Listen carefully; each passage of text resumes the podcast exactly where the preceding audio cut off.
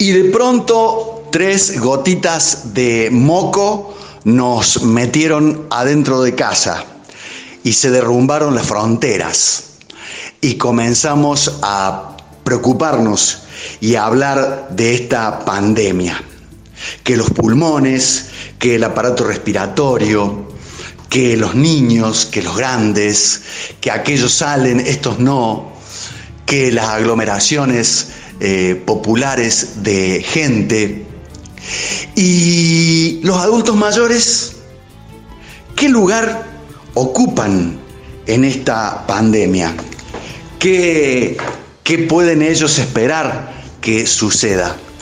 ¿Cómo les impacta este momento en la vida de aquellos que ya eh, peinan canas y peinan muchas canas? Por eso nos vinimos hasta el servicio de clínica médica del Hospital Italiano de Córdoba, donde nos atiende gentilmente el doctor Jaime Gómez para preguntarle. Doctorazo, muchísimas gracias por recibirnos. Bienvenidos a, los temas médicos. muchísimas gracias a ustedes por, esta invitación. Y bueno, usted dirá. La, temática está un poco lanzada. Eh, es como que estamos aprendiendo mucho del pulmón, eh, mucho del aparato respiratorio, el alveolo, la neumonía, los ventiladores, pero ¿cómo les impacta a nuestros mayores esta contingencia? Teniendo en cuenta que son cuerpo y alma. Y mira, eh, son dos cosas bastante que si bien están imbrincadas y que si bien no, las podemos separar, eh, las, las tenemos que separar.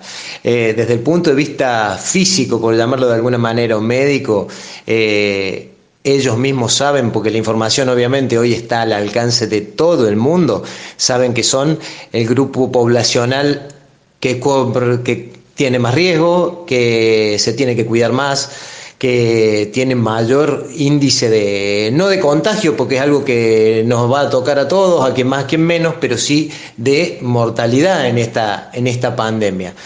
Por lo cual eh, son el grupo más vulnerable y son a los que tenemos que cuidar.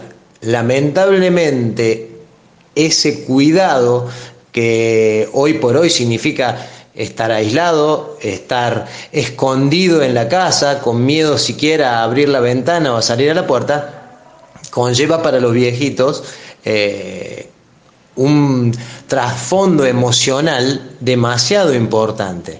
No te olvides que eh, hace más de un mes que no ven a los nietos, hay muchos viejitos que, no han, que todavía no conocen a su nieto o su bisnieto que acaba de nacer, eh, no pueden abrazar al hijo, no, o sea, hay, hay muchas cosas que van imbuidas no solo con el aspecto físico, que si bien es cierto, al ser los más vulnerables hay que cuidarlos mucho más, eh, o hay que ser quizás más estrictos, como ustedes ya por todos conocidos, que no salgan, que alguien le vaya a hacer la compra, que eh, no saquen a pasear el perrito, todo esto ya, ya lo saben de memoria los viejitos. Eh, pero bueno, hay todo un trasfondo emocional y de ansiedad y de miedo que, los viejitos me parece que, están sufriendo mucho.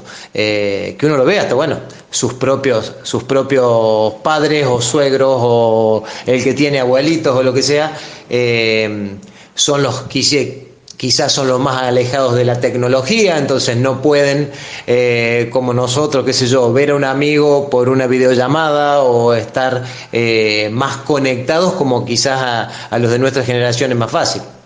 Yo creo que los viejitos eh, están sufriendo más hoy por hoy, desde el punto de vista emocional, que desde el punto de vista físico. Está bien, estamos hablando en Córdoba, ¿no? Eh, Doc, y, haciendo una, necesaria aclaración, en, otras épocas, una persona de 70 años, y bueno, era eh, el abuelo en la mecedora, contando anécdotas, eh, acariciándole el pelo a los nietos. Pero hoy se da muchas veces que una persona de esa edad va al gimnasio, anda en bicicleta, está muy sociabilizado.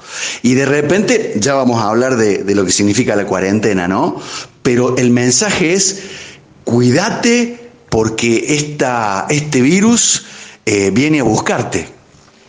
Mira, básicamente un poquito es eso, pero también, por otro lado, es decir, mira, trata de la forma que sea dentro de tu casa y dentro de las posibilidades de cada uno, convengamos que las posibilidades son, son bien, bien individuales, de tratar de mantener tu rutina, si se quiere. Bueno, si vos ibas al gimnasio a las 6 de la tarde, bueno, no sé, da vuelta alrededor de la mesa a las 6 de la tarde. Eh, trata de mantenerte activo, trata de mantener eh, todo lo que vos estabas tratando de hacer eh, afuera. Por supuesto, las distancias sociales existen, pero como bien usted dice, hoy una persona de 70 años una persona totalmente activa, que va, que viene, que viaja, que trabaja y que dentro de lo que se puede, si bien obviamente que está dentro del grupo más, más de riesgo, eh, creo que tiene que seguir en su casa tratando de mantener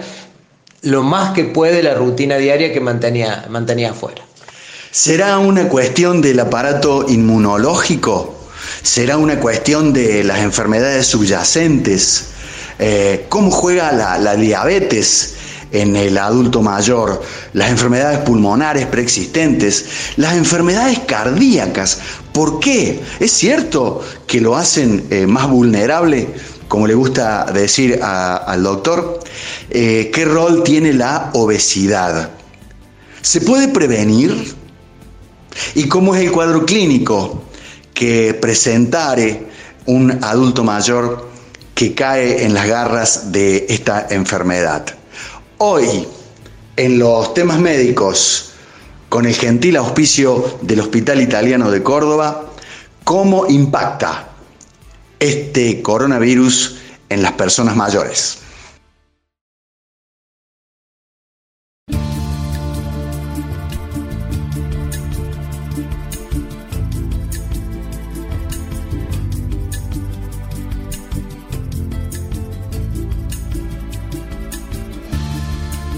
Continuamos con este especial de los temas médicos. Estamos en el servicio de clínica médica del Hospital Italiano de Córdoba. Nos atiende el, doctor Jaime Gómez, eh, quien recién le escuché eh, conversar con alguien, está a cargo del internado. Eh, vamos a saber, si nos permite él, preguntarle en un rato cómo, cómo es pararse frente a un enfermo del, COVID-19.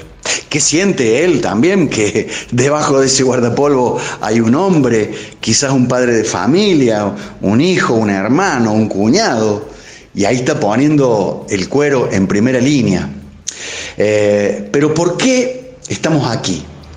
Para conocer un poco más de esta patología y los adultos mayores. ¿Por qué eh, hace mayor daño en las personas mayores. ¿Hay por el momento alguna explicación médica, eh, doctor Gómez? Eh, mira, todavía son todas hipótesis, básicamente. no nos olvidemos que esto recién lleva cuatro meses, o sea, el primer caso fue el 30 de diciembre. Lo que sabemos es todas las estadísticas que maneja la gente de Asia y la gente de Europa que les tocó antes que a nosotros. Eh, sí, se ha notado que hay una, mayor incidencia de, mortalidad en los pacientes mayores de 65, 75 y más todavía de mayores de 80 años. Uno asume que como es una infección, como cualquier tipo de infecciones, eh, los viejitos se defienden peor que la gente joven o incluso que los niños.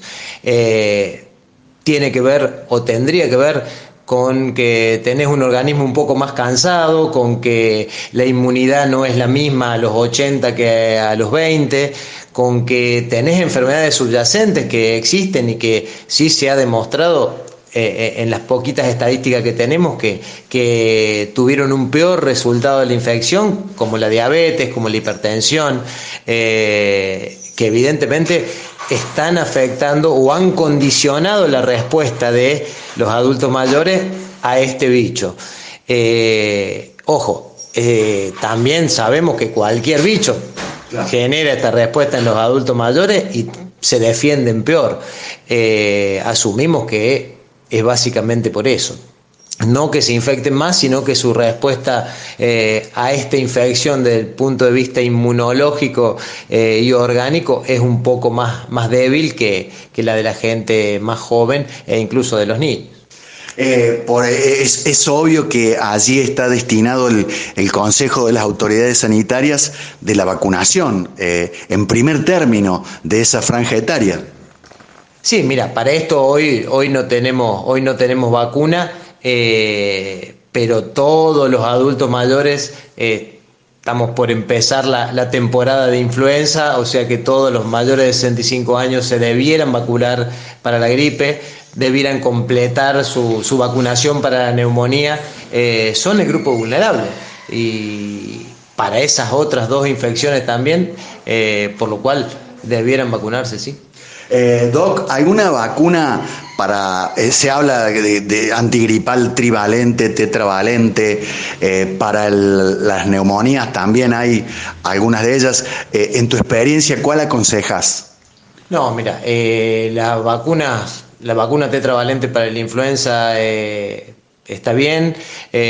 para neumonía también hay alguna con 23 polisacáridos, otra con 13, se hacen dobles dosis en, en, algunas oportunidades como refuerzo, pero todas son, son altamente efectivas, no para prevenir una infección, sino para eh, que en caso de tener la infección, eh, la mortalidad eh, sea mucho, mucho menor, tengan los pacientes con factores de riesgo y los adultos mayores una mejor respuesta inmunológica ante esa infección que la van a adquirir lo mismo.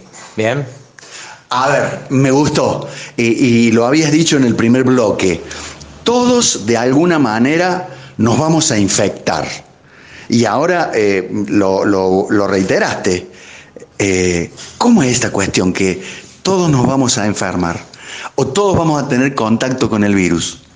No, mira, por lo que se ve en todos lados, o sea, es un virus que es altamente contagioso, eh, pero que la capacidad de generar enfermedad grave no es tan alta. ¿sí? Si bien es cierto, estamos hablando de adulto mayor, y sí en los adultos mayores tiene mayor potencialidad de, generar enfermedades más graves. Bien, eh, todos estamos vamos a estar en contacto con el virus porque es la evolución que se ha estamos hablando hipotéticamente, ¿no? Porque es la evolución que se ha visto en los otros países donde han estado primero, o sea, el índice de contagio va a ir creciendo. Hoy estaba escuchando eh, que el ministerio prevé, por ejemplo, eh, a partir de mediados de mayo, eh, prácticamente entre 2.000 y 3.000 contagios diarios, ¿sí?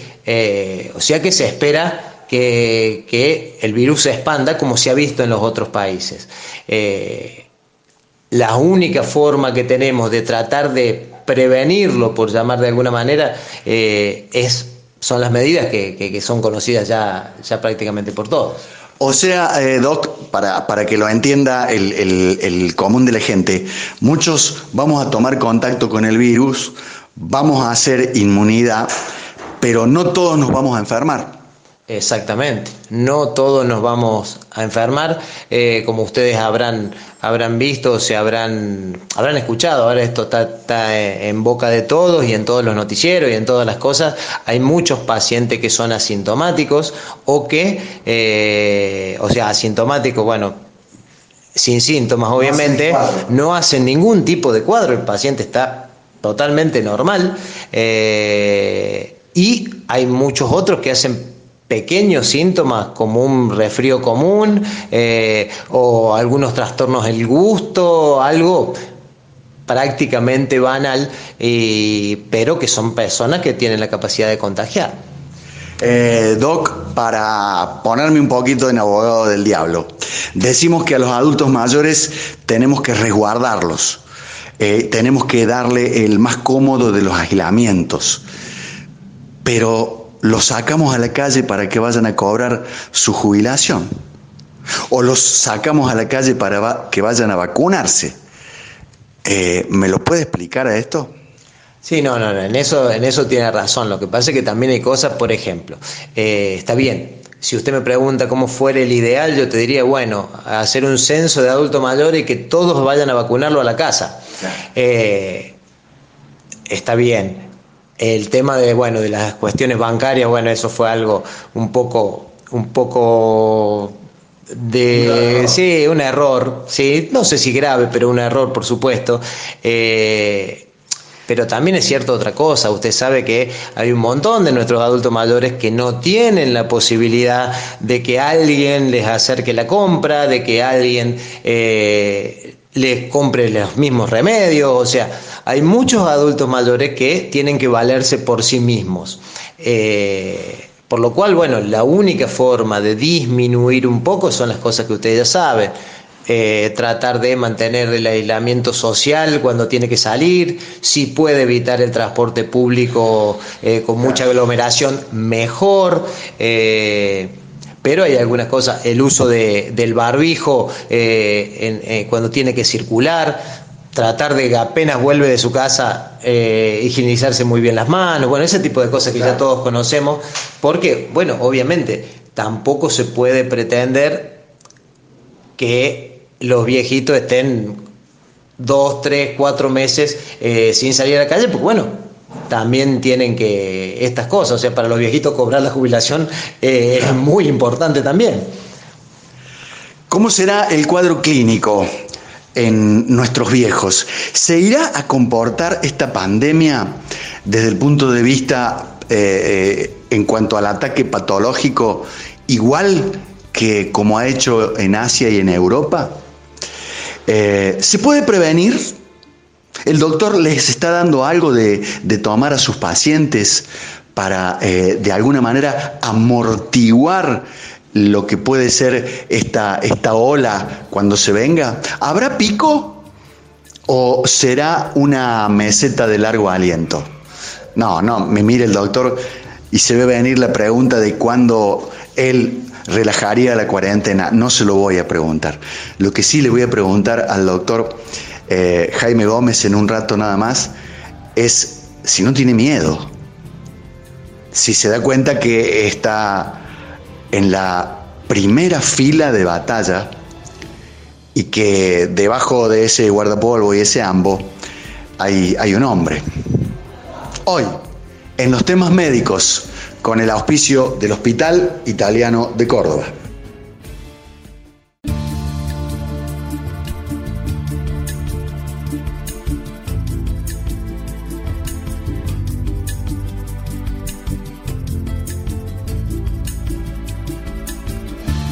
Continuamos con este especial de los temas médicos y hablábamos con el doctor eh, Jaime Gómez en el, en el corte eh, que nunca nos habríamos imaginado que nos iba a pasar esto. Y yo le decía, él es más joven que yo, obviamente, que, pienso cuando me, me, encuentre con mis nietos dentro de algunos años y le cuente que yo estuve en una que yo participé de una guerra contra Inglaterra y Estados Unidos y que 40 años después nos tocó una pandemia y que andábamos todos de, barbijo y que no nos podíamos dar besos y no nos podíamos abrazar, seguramente no nos van a creer, doctor. No, en eso tenés razón. Eh, ¿Cómo yo no hubiera creído si mi viejo me contara? Eh, no. Eh, si bien uno por ahí tiene un poquito la idea, yo era más pibe, pero en el 2009, en la, gripe que, ah, vino, vino así también, medio raro, sin obviamente las características de todo esto, pero también fue, un cimbronazo importante, por lo menos en, el sistema de salud acá en Córdoba, que es donde yo, yo me desempeño, eh, vino fuerte, pero nada, nada en comparación con, todo esto. Eh, y eh, sí, esto es algo que, lo vamos a pasar, es algo que, sí, es raro que, se, haya, se haya manifestado. Nunca hemos vivido un aislamiento, está bien, eh, jamás lo hemos vivido así y es algo que, es totalmente nuevo. Ah, me olvidé de contarle, yo también tu, viví estados de sitio. Ah, claro, no, no, no, yo, yo no, es claro, yo soy un hijo absoluto de la democracia, entonces yo no conozco otra cosa, sé que un montón de, de nuestros adultos más mayores conocieron otra, otra, otras formas eh, de vida en aquellas oportunidades. Yo no, yo conocí puramente democracia, entonces es la primera vez que vemos todo esto. Doc, eh, yo estoy cuarentenado en casa con dos personas, eh, la tía Olguita de 91, Leonor tiene 83, después vengo yo, que después le digo la edad. Dígame, ¿qué podemos hacer para prevenir esto? Por favor, un té de, de, opalino laxopurgante. Este, nos, hacemos un puré de hidroxicloroquina. Eh, nos tomamos un trago de lavandina. Dígame, Doc, ¿cómo hacemos para prevenir que esto no nos ocurra, los que ya tenemos algunos años?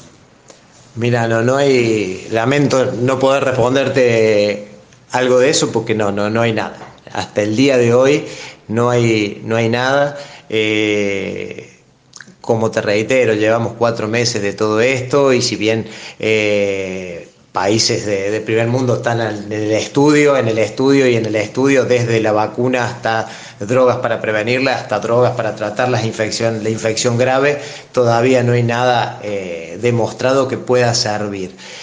sí, algunas cosas que son puntuales y que son bastante básicas, como que tiene que ver con nuestra higiene, con el lavado de las manos, con el lavado de las cosas, con mantener una buena hidratación, con mantener una buena nutrición, con tratar, no se olviden de que, por supuesto, esto de, la cuarentena nos ha cambiado el ritmo y la rutina y las cosas, entonces la gente por ahí duerme menos de lo que dormía antes o al revés duerme más.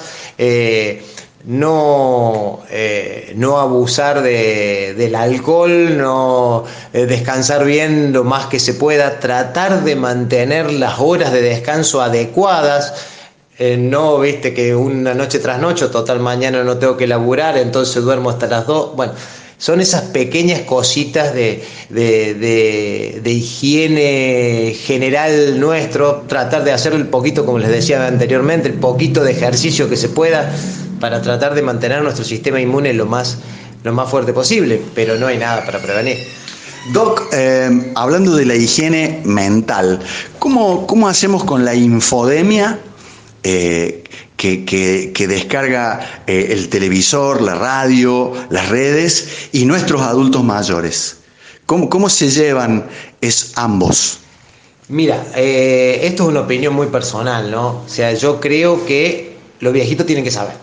O sea, eh, más o menos lúcido, todo lo que usted diga, los viejitos tienen que saber, tienen que saber por qué están eh, encerrados, por qué no le llevan al nieto, por qué no le llevan al bisnieto, por qué no le dejan salir a hacer las compras. Me parece que el viejito tiene que saber. Eh, por supuesto, me parece que estamos en una situación muy puntual y hay información o deformación de información en todos lados, a toda hora y en todo lugar. Les aconsejaría que traten de eh, guiarse por lo más que se pueda por la información que baja el ministerio, ¿sí? o el ministerio de la nación, o el ministerio de la provincia, ese tipo de información. Eh, para evitar volverse loco, porque hay un montón de, de, escritos y de noticias y de novedades y de nuevas drogas y panaceas y nuevos kits y cosas más rápidas y menos rápidas y realmente eh, no hay nada real, eh, por lo menos por ahora. Doc, eh, se habló de, la, de la vitamina C en, en, dosis, digamos, importantes que podría tener algún efecto preventivo. Eh, mira, de la vitamina C yo creo que estoy escuchando de la facultad más o menos. Eh, mi madre me ha dado litros de jugo de naranja antes de llegar el invierno para que no me refríe eh, y hasta el día de hoy no hay nada demostrado. Pueden consumir un montón de vitamina C, es hidrosoluble, lo que sobre para nuestro organismo lo terminará orinando y no mucho más. Vamos al cuadro clínico. ¿Cómo es de esperar que si esto ocurre con los adultos mayores, eh, se demuestre em, cómo sería lo que llamamos el cuadro clínico del adulto mayor que caiga bajo las garras del coronavirus? Bueno, en, los viejitos hay que estar, hay que estar un poquito más atento. Eh, este cuadro, en el general, más del 90% de los casos tiene fiebre. Eh, los viejitos por ahí no, están, no levantan tanta temperatura o no se dan cuenta de que están con fiebre como quizá se pueda dar cuenta alguno que otro. Eh, los trastornos del gusto y del olfato son muy habituales en la gente mayor, ya sea por fármacos o porque se deterioran sus órganos eh, sensitivos. Entonces, eh, tienen algunas otras cositas, como por ejemplo que pueden tener más signos neurológicos o psiquiátricos que por ahí la gente, la gente más joven, eh, en el sentido de que por ahí si antes se perdía se pierda un poquito más o que se duerma más que lo que se venía durmiendo o que tenga algún tipo de alteración de conducta eh, que no venía trayendo. Esas son, son cosas que por ahí nos tienen que hacer sospechar o que esas modificaciones que por ahí son sutiles en, la conducta de los viejitos nos tienen que sospechar que pueden estar cursando una infección. Siempre, ¿no es cierto? Y en este caso, en que estamos en medio de esta pandemia, es algo a tener en cuenta. Eh, por lo demás, el cuadro clásico es el que todos ustedes conocen y han escuchado mil veces, eh, dolor de garganta, tos, expectoración, eh, rinorrea, eh, o sea, moco en la nariz y todo eso. Es habitualmente un cuadro respiratorio. pero en los viejitos la fiebre muchas veces genera eso, trastornos en la conducta. ¿Qué hacemos eh, si en estos días pasa eso con algún adulto mayor eh, de, nuestro alcance, de nuestro ambiente, de nuestro afecto? ¿Cómo procedemos? Mira, hoy por hoy, por lo menos las disposiciones del ministerio es que todo adulto mayor de 60 años con sospecha de coronavirus debe ser internado. Bien, eh, esto es hasta hoy, ¿no es cierto? Esto es muy dinámico y está cambiando continuamente. Entonces, en algún caso de que un viejito tenga fiebre, tenga tos, tenga trastorno de conducta con fiebre, asociado a fiebre, eh, hay, que, hay que llamar al servicio de emergencia o cargarlo en el auto, lo que fuere, y llevarlo a, la guardia de, los, del hospital que ustedes eh, sepan que, que siempre se atienden, porque hay que descartar eso.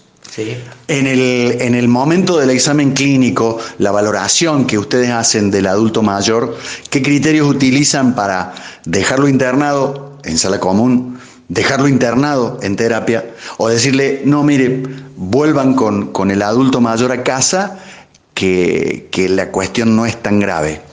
Claro, no, bueno, todo tiene, que ver, claro, el triage tiene que ver exclusivamente con que nosotros encontremos, por decirte, la única forma de que un adulto mayor hoy vuelva a casa es que encontremos otra cosa que le haya generado este cuadro febril, por ejemplo, una infección en la orina, una infección en la piel, alguna otra cosa que nos explique que el viejito tenía fiebre.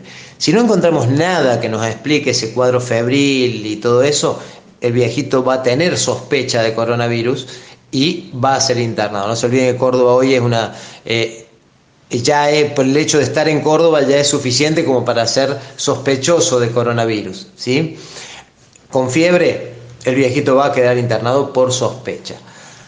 Si encontramos en una radiografía una mancha en el pulmón, que nosotros asumimos que es una neumonía, ahí ya tendremos que evaluar otros parámetros de, de gravedad como la tensión, el estado neurológico, eh, la velocidad a la que respira, si está más o menos agitado, para evaluar si ese viejito con sospecha va a estar en la internación en sala o si va a requerir una unidad de cuidados críticos.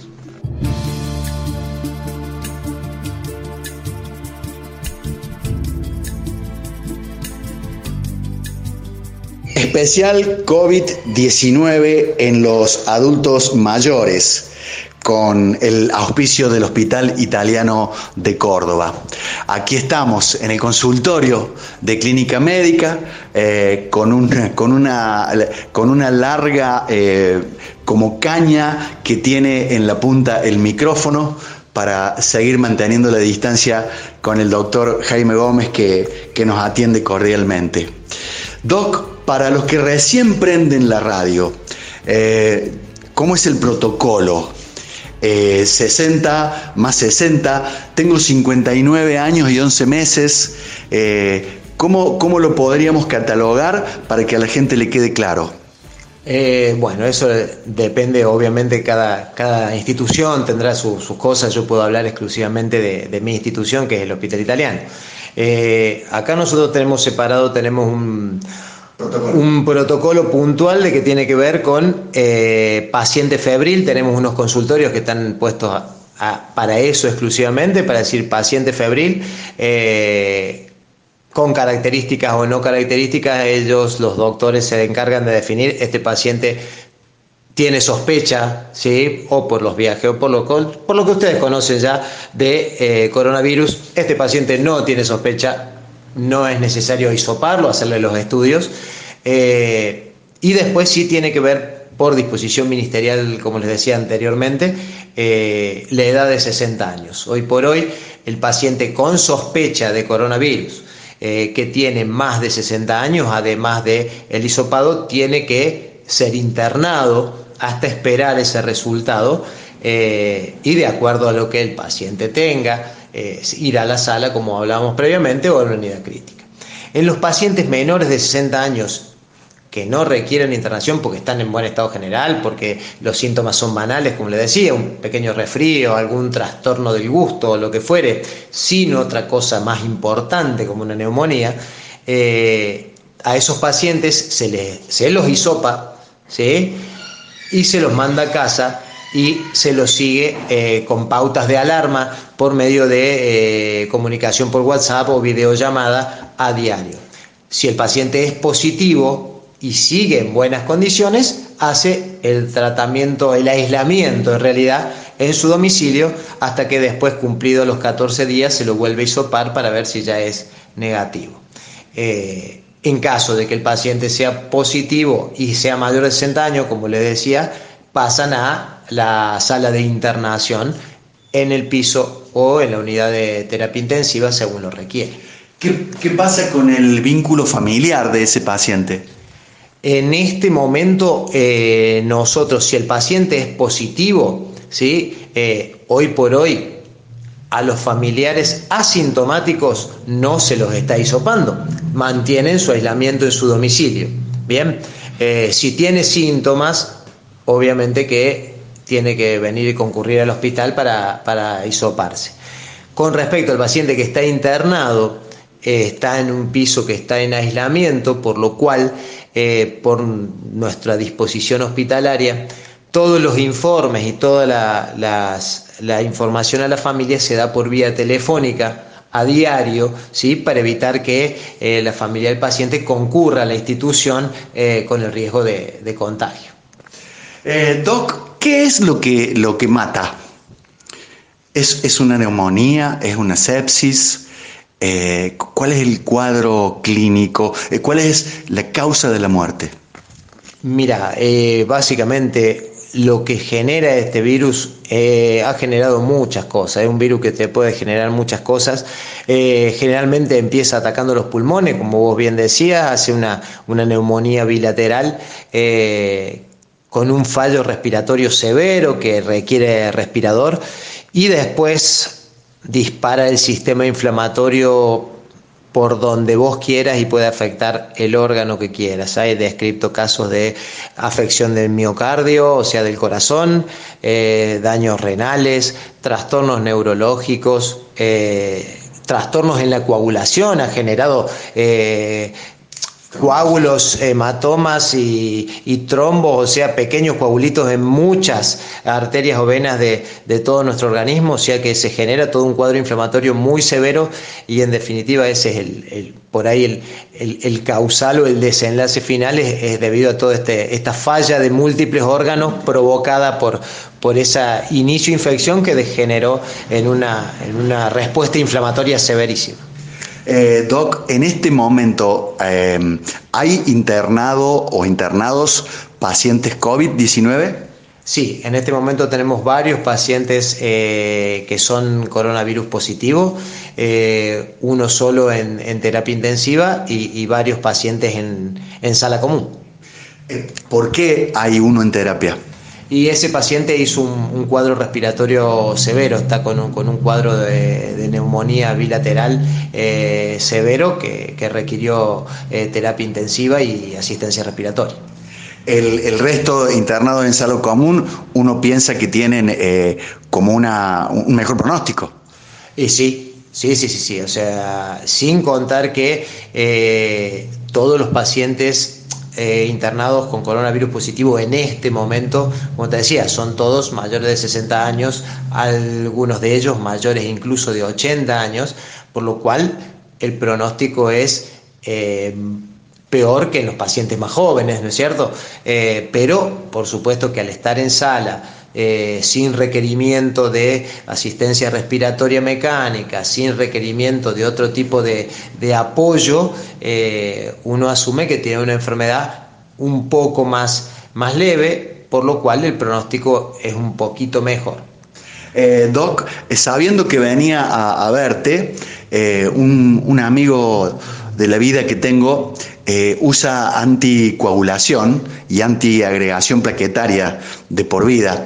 Me dice, pregúntale al, doc si eh, tengo que seguirla haciendo, si modifico los parámetros eh, respecto a, no, ya sé que me agarre el COVID y me dé sangre. No, hoy por hoy lo que se conoce hasta el momento es que hay que seguir haciendo exactamente lo que hacían. Incluso en algún momento habrán leído por ahí que como el COVID llega en un receptor de algunos de los antihipertensivos más comunes que, manejamos, que, tienen que ver con la enzima convertidora, eh, bueno, la recomendación hoy por hoy es que todo el paciente continúe con los mismos antihipertensivos. Un paciente anticoagulado tendrá que continuar con su anticoagulación y con su antiagregación plaquetaria. En su momento, con un cuadro de coronavirus, se verá cómo se continúa con ello, pero no hay ningún problema. Eh, Doc, ¿crees que vamos a tener un, pico? Que, esta pandemia va a terminar eh, viniendo un, tsunami o, por ahí soñas con que vamos a hacer, va a ser una, una meseta, una curva mesetada larga y, que no nos va a pegar tanto? Eh, es una expresión de deseos. Lamentablemente lo que se ve de todos los que van, digamos, tenemos una ventaja. La ventaja es que nosotros vamos dos meses atrasados con respecto al resto, lo cual nos ha permitido por ahí prevenir o prever algunas cosas eh, y lo que todo el mundo habla de tratar de que Sí, nos vamos a contagiar, pero que nos contagiemos de, apuchitos, que no nos contagiemos todos juntos porque va a colapsar el sistema de salud, como todos conocen, ha pasado en Italia, ha pasado en España. Eh, no en Estados Unidos, pero por una cuestión de, eh, pero sí en algunas ciudades o en algunos estados de Estados Unidos. Entonces uno asume que todos ellos tuvieron su pico y que después de ese pico todo merma. Nosotros llevamos un mes y medio prácticamente, el primer caso fue el 3 de marzo. Eh, estamos en un mes y medio, casi, casi dos meses de, desde el inicio de nuestro primer caso y por ahora se ha contenido bastante. Eh, ¿Eso es la cuarentena? Yo creo que tiene, tiene bastante que ver. O sea, lo que. O sea, no es suerte. No te puedo decir que sea suerte. Yo creo que, el hecho de, aislarlos. Eh, no voy a entrar en los debates económicos, ni mucho menos, yo soy médico, ¿sí? Eh, yo creo que estas medidas a nivel sanitario han sido bastante positivas, por lo menos en un inicio, ¿sí? En el inicio de nuestra confrontación con este bicho. ¿Cómo nos va a afectar? Eh, la nación en un principio había dicho el Ministerio de Salud, me refiero, ¿no? El Ministerio de Salud esperaba a mediados de abril y ya pasamos medio de abril y ahora lo esperan para mediados de mayo. Por supuesto que nosotros nos vienen en los meses fríos y, las, múltiples virus y bacterias dando vuelta en nuestras infecciones respiratorias y eso seguramente que nos va a atacar. Espero que no alcance el pico, que esto sea toda una, meseta de tres o cuatro meses más.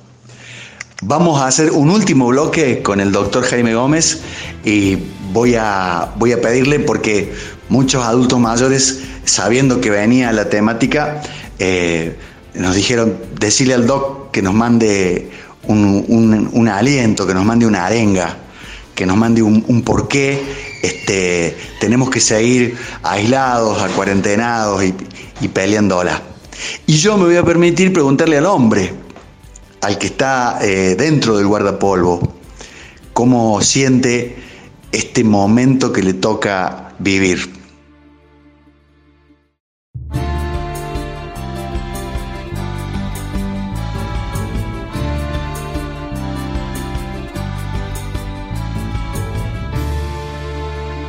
Eh, siempre, siempre pasa igual, siempre pasa así.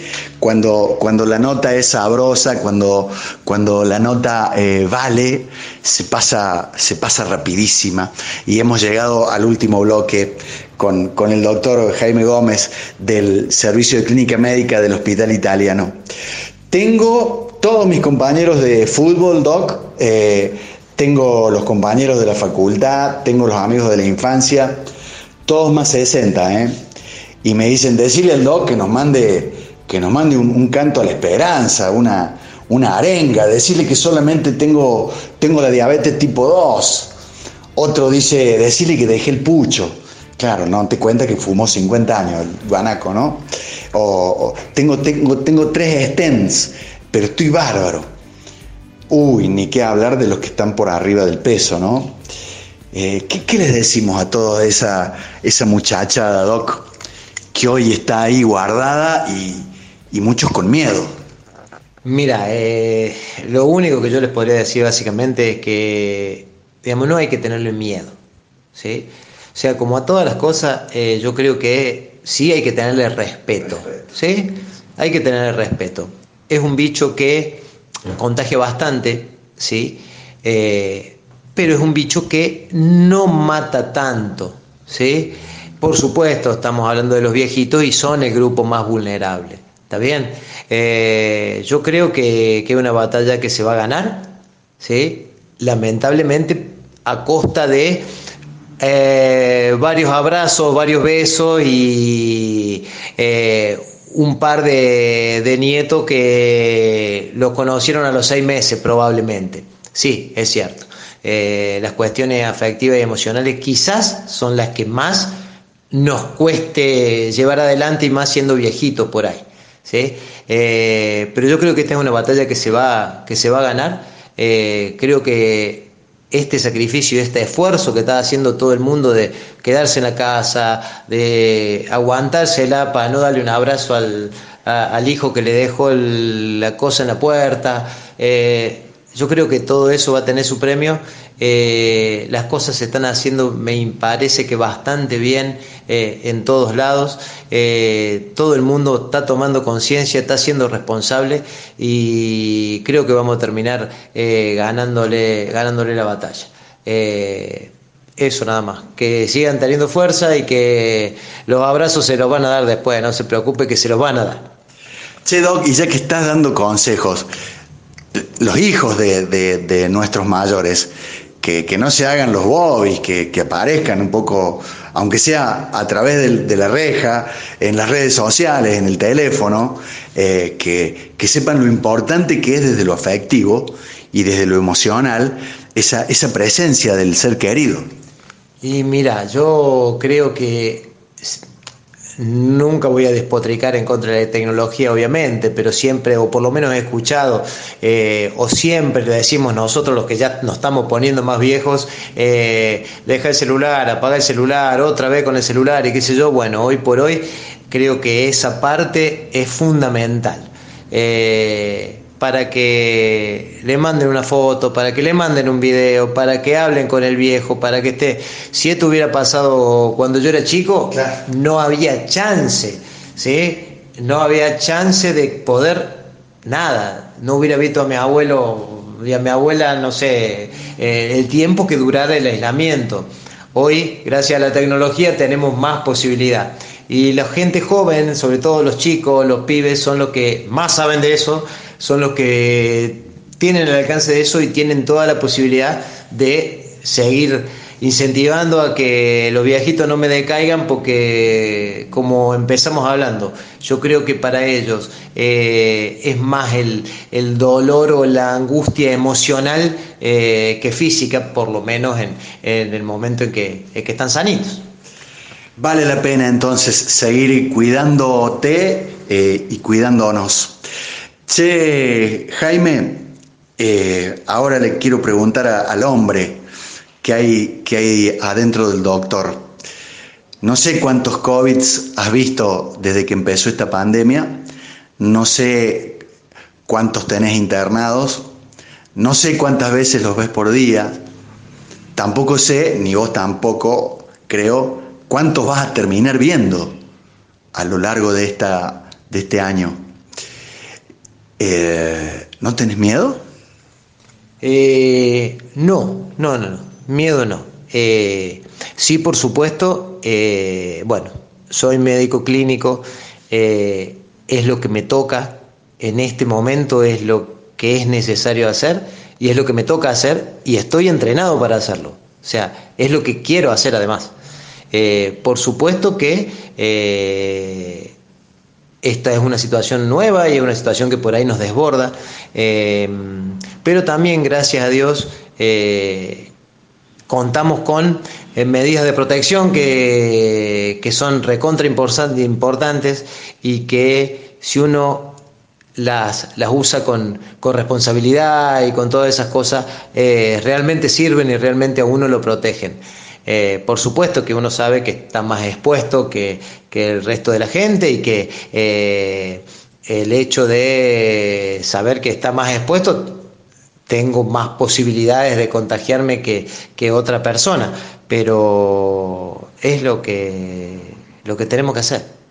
O sea, todo lo que, ojo, no estoy, no, no se olviden de que los, las personas que estamos tratando con este tipo de pacientes eh, no es un médico, somos un equipo de millones de personas que estamos eh, en contacto con, el virus y que tenemos que tratar de protegernos con, todas las medidas que, corresponden.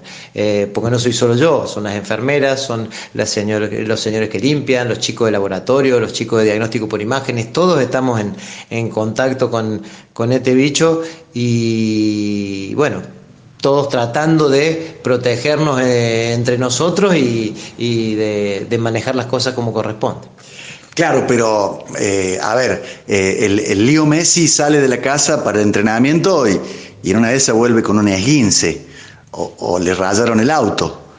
Pero vos podés volver a, tu casa con, con, el bicho adentro. Sí, no, no, eso es cierto, eso es cierto. pero bueno, es lo que me tocó. Sí, o sea, yo soy médico y me tocó estar en este momento, en esta situación, y sé que soy una, una parte importante dentro de una maquinaria eh, que tiene que, dar batalla. Bueno, me tocó estar en la primera línea de batalla y orgulloso de eso. Eh, por supuesto que uno también sabe que puede, puede infectarse y que puede contagiar a sus seres queridos y obviamente no estamos exentos a, tener nuestros momentos de angustia o de desazón o de, o de eh, incertidumbre básicamente. Ahora, miedo no, miedo no, para nada. Eh, sí respeto, respeto y responsabilidad. Eh, creo que eso es lo que, lo que tenemos que hacer en este momento los que estamos en la primera línea de batalla. Estamos cerrando la nota con, el doctor Jaime Gómez del Servicio de Clínica Médica del Hospital Italiano, em, una persona que está en la primera línea. Eh, él tiene internados en este momento pacientes con, el coronavirus en, la sala, en sala común y en terapia intensiva. Pero quiero que le tires un pequeño mensaje a a esa gente que hoy por hoy está viendo al equipo de salud como algo peligroso. Che, el, médico del tercero C eh, eh, use el ascensor, no vaya a ser que tenga eh, virus y nos infecte. no, no me subo al auto de, la bioquímica de la maternidad porque no vaya a ser que esté gente que la ignorancia le hace aparecer emociones negativas. ¿Tenés algo para decirle a esa gente? No, no, no, no. Eh, o sea, todas las situaciones eh, extremas, por llamarla de algún modo, o insospechadas, o que nos agarra eh, por ahí hasta incluso desprevenidos, muestran lo mejor y lo peor de la gente. así como hay gente que, que pasa y, se le nota una sonrisa debajo del barbijo cuando nos ve entrar al hospital, o toda la gente que sale a la noche a, aplaudir a, todo el personal de salud, toda la gente que, eh, que ayuda a los viejitos sin ser eh, familia, por ejemplo, a un vecino que le va y le compra, le hace la compra, o sea, van a encontrar, o he visto en, en otras poblaciones que no, fabricaba esto, ahora fabrica barbijo, ahora, o sea, vas a encontrar miles de muestras de, esfuerzo, de cariño y de gratitud. Eh, siempre nos jactamos, o por lo menos yo lo escuché de chico, que este era un pueblo solidario, eh, que era un país solidario, que, y bueno, yo creo que sí, yo creo que es así. Eh, algunos se equivocan, quizá como, como vos dijiste, por, por ignorancia, yo creo que más que por ignorancia es básicamente por miedo. Eh, el miedo muchas veces nos hace cometer alguna, algún error eh, grave y jodido. Y creo que nosotros, por lo menos los que estamos de este lado de la salud, eh, tenemos que saber entender que no es una cuestión de, de mala fe ni de mala leche, como vulgarmente decimos, sino que simplemente es alguien que está con un estado de, pánico, de miedo tan grande, eh, que lo hace cometer ese tipo de, cosas. Somos un pueblo muy solidario, Doc, y muy futbolero, como la radio nuestra. Eh, el fútbol tiene tres resultados posibles. Decime que un empate vamos a sacar. No, ganamos, ganamos seguro. Ganamos seguro, eso quédate tranquilo que ganamos seguro. Eh, Nadie dijo ni que va a ser fácil, nadie dijo que vamos a ganar por goleada, nadie dijo que no vamos a sufrir. Por ahí colgado el travesaño, por ahí tirándola de punta para afuera los últimos cinco minutos, pero ganamos pidiendo la hora, ganamos como quiera, pero ganamos, la batalla se gana, el partido se va a ganar. Ha sido el mejor cierre a cargo del doctor Jaime Gómez del Servicio de Clínica Médica del Hospital Italiano de Córdoba.